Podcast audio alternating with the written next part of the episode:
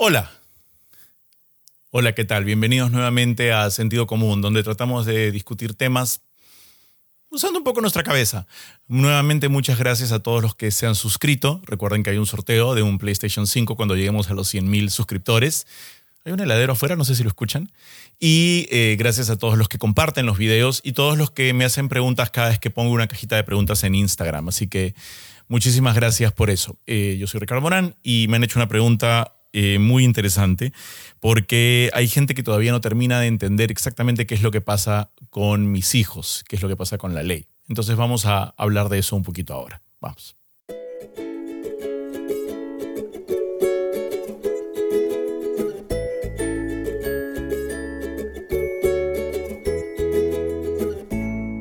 Y recuerda que al llegar a los 100.000 suscriptores, sortearemos un PlayStation 5 entre todos los suscritos que hayan hecho comentarios. Recuerda que tienes que estar suscrito y que tienes que haber hecho por lo menos un comentario. A más comentarios, más posibilidades de ganar. A ver, ¿por qué tus hijos no tienen DNI? A ver, vamos a, vamos a empezar por partes. Mis hijos, mis hijos tienen una nacionalidad. Tienen la nacionalidad eh, a ver, vamos a empezar por partes. ¿Por qué tus hijos no tienen DNI? Me preguntan. ¿Por qué tus hijos no tienen DNI? Me preguntan. A ver. ¿Por qué tus hijos no tienen DNI? Me preguntan.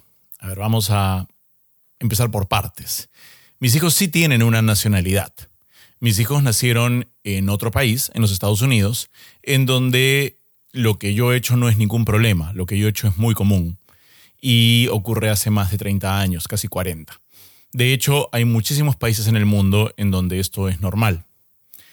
En el Perú, esto no ocurre. Y no ocurre, eh, cuando me refiero a la fecundación in vitro y a las gestantes subrogadas y a las donadoras de óvulos, no ocurre porque no hay una necesidad y no ocurre porque no haya un interés o un deseo de muchas parejas heterosexuales, homosexuales, mujeres solas y padres solos en formar familias. Ocurre porque la ley no está a la altura de los tiempos. Entonces les voy a contar una historia que empieza en el año 36, donde se ponen las bases de lo que vivimos hoy. El Código Civil del año 36 es casi, casi trasplantado al Código Civil del año 84. Vamos a entender que en, este, en esta situación hay dos tipos de leyes. La Constitución, que es la ley máxima, y el Código Civil, que es como el desagregado de la Constitución, cosas más específicas. Entonces, la Constitución dice que a todo peruano que tiene, bueno, a todo niño o niña nacido fuera del Perú, de un peruano o peruana, yo soy peruano, le corresponde su ciudadanía. Sin peros. Esa es la ley. Eso es lo que dice la Constitución. Cuando tú vas al Código Civil, más abajo, ya no es tan exacto. Empieza a haber como un poquito de menudencia, de casos específicos dice, bueno, a todo hijo hija de peruano, eh, nacido de peruano, peruana, eh, le corresponde la ciudadanía, pero eh, tiene que venir a escribirlo el papá y la mamá. Caso A. Si el papá no quiere firmarlo, puede venir la mamá e inscribirlo con el nombre del papá. Y vamos y lo, le tocamos la puerta y lo obligamos. Y si el papá no quiere, ha desaparecido, no se sabe quién es, la mamá puede inscribirlo con sus propios apellidos, con su apellido paterno y su apellido materno. En ningún lado habla del papá. O sea, en ningún lado se plantearon el caso de que el papá pudiera venir sin la mamá. Si que la mamá no quisiera reconocerlo, que la mamá quisiera alargarse, que la mamá no existía. No, no, en ninguna parte se planteó. Básicamente, y esto es lo más triste, porque estas leyes se han hecho para un país como el Perú, donde los padres abandonan constantemente a los hijos, donde no los firman, donde dejan a las mujeres solas. Entonces, a, las personas que hicieron las leyes, que en el año 36 eran sobre todo hombres, machistas, eh, y en el año 84 también, eh, no se les ocurrió el caso contrario, porque a los hombres no les gusta hacerse cargo de sus hijos. De hecho, tienen hijos con muchas mujeres diferentes y se van a gloriar de eso y no se hacen cargo de ellos. Entonces no se les ocurrió crear una cápite para que también un hombre reconociera a su hijo solo. Porque todos se preguntaban, ¿cómo va a pasar eso? Eso no existe. De hecho, en esa época, para defenderlos un poco, la tecnología no existía. Pero la tecnología ya existe. Uno puede tener hijos solo. Yo he tenido hijos solo mucha gente no entiende esto. Cree que tiene que haber una madre oculta, que yo no quiero revelar el nombre de esta madre oculta, que este, porque me da la gana, que hay una mujer que los dio a luz y pues ahí está, esa es la mamá.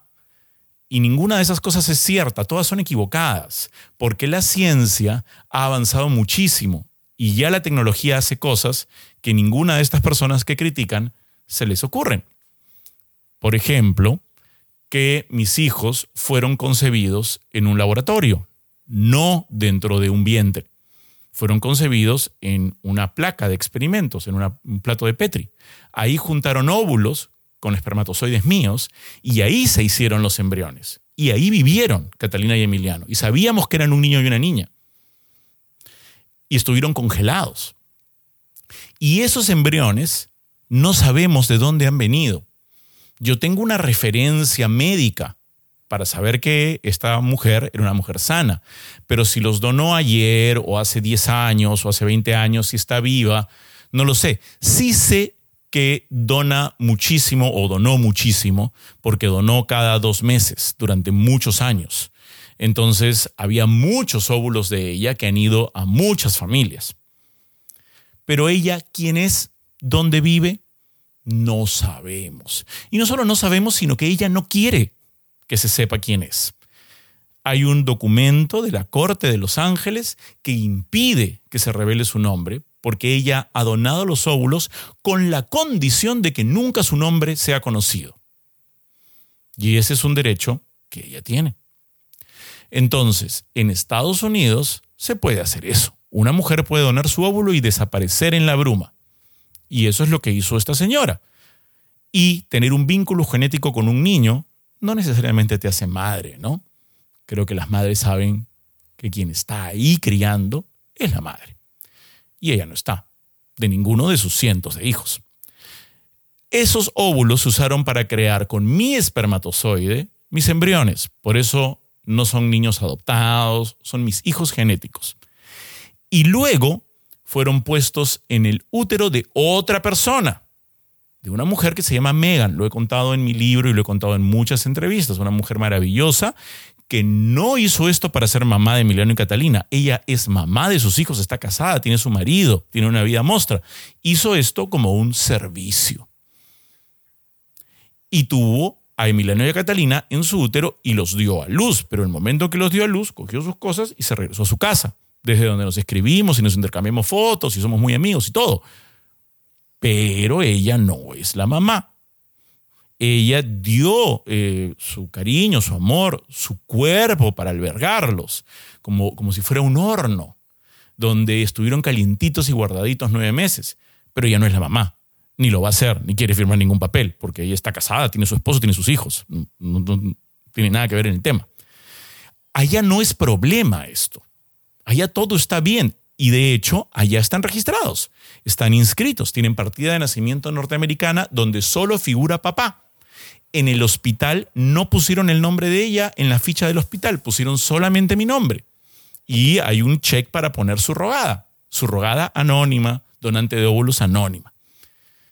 Y el estado de Texas, un estado requete conservador, no tuvo ningún problema y me dio mi partida de nacimiento como se las da a miles de papás al año, como cualquier otro estado en Estados Unidos. Y con eso yo fui y tramité sus pasaportes. Ellos son ciudadanos americanos registrados allá todo. Yo entro al Perú con ellos y entran como turistas. Y cuando entran como turistas, mi siguiente paso es, ahora los voy a escribir en Perú a mi nombre. Y la persona de la RENIE que me atiende me explica claramente que la ley peruana eh, no contempla estos casos, que para la ley estos casos no existen. No porque sean personas malas, sino porque en el año 84 cuando se hizo este Código Civil, que es una versión del Código Civil del año 36, esto era ciencia ficción. Esto era pues este Minority Report, la Guerra de las Galaxias, este Gattaca. Esto, era, esto, esto no, no se concebía que podía ocurrir. Y las mujeres sí pueden inscribir a sus hijos sin presencia del padre, pero los hombres no, porque a nadie se le ocurre que un padre quiera tener a su hijo solo. Más bien acá los padres abandonan. Entonces la ley que se hizo para proteger a las mujeres excluye a los hombres que quieren hacerse cargo de sus hijos solos.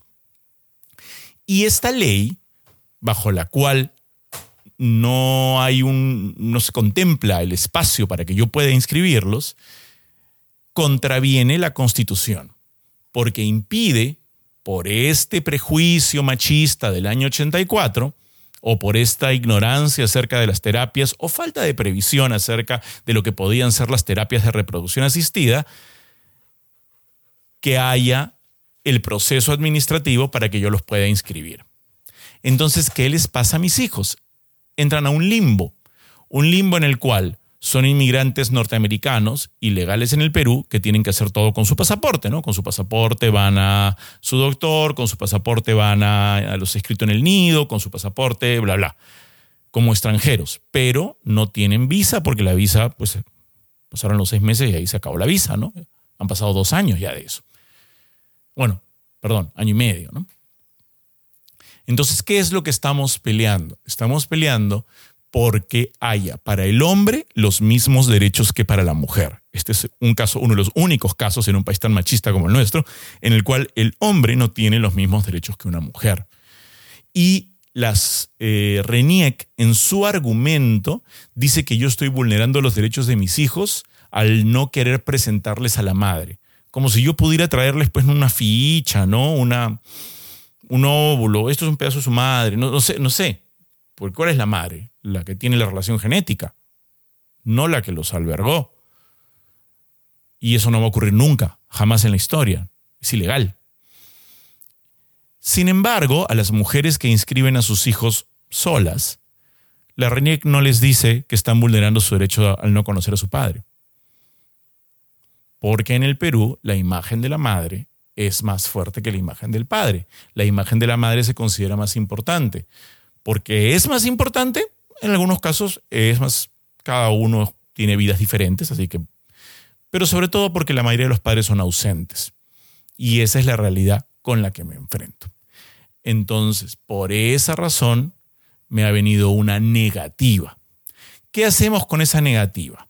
Con esa negativa que dice que yo estoy vulnerando los derechos de mis hijos, que me ha dolido profundamente y me ha hecho sentir muy mal hacer un juicio y enfrentarse al Estado peruano y utilizar los precedentes que hay en todo el mundo en la Corte Interamericana de Derechos Humanos para conseguir que el Estado tenga que retroceder y se vea obligado a inscribirlos. Porque si no, si no hace eso, yo voy a tener que encontrar otra salida. Y eso es muy complicado porque, como te imaginarás, mis hijos no pueden salir del país porque en el Perú, para sacar a los niños del país, necesitas, sí, un permiso notarial del otro padre, que por supuesto no hay, ni va a haber, ni existe. Permiso del cual yo estaría eximido si su partida de nacimiento solo me incluyera a mí. Pero ahora no se puede. Viajar dentro del país sí puede, pero viajar al extranjero no. Entonces estamos encerrados y la única solución es una larga pelea legal. ¿Qué vamos a hacer? Básicamente porque queremos cambiar el mundo para mejor y que detrás de Emiliano y Catalina vienen muchos niños más, porque esto va a ser cada vez más y más y más común. Así que esa es la razón. Espero que no se hayan asustado por mi intensidad. Normalmente estos videos son un poquito más calmados. Espero que lo hayan disfrutado. Si les gusta, compártanlo. Si tienen más preguntas, háganmelas a la cajita que pongo en Instagram o aquí abajo en los comentarios. Y suscríbanse, suscríbanse y compártanlo. Y muchas gracias. Voy a seguir buscando algunas preguntas. Nos vemos en el siguiente video.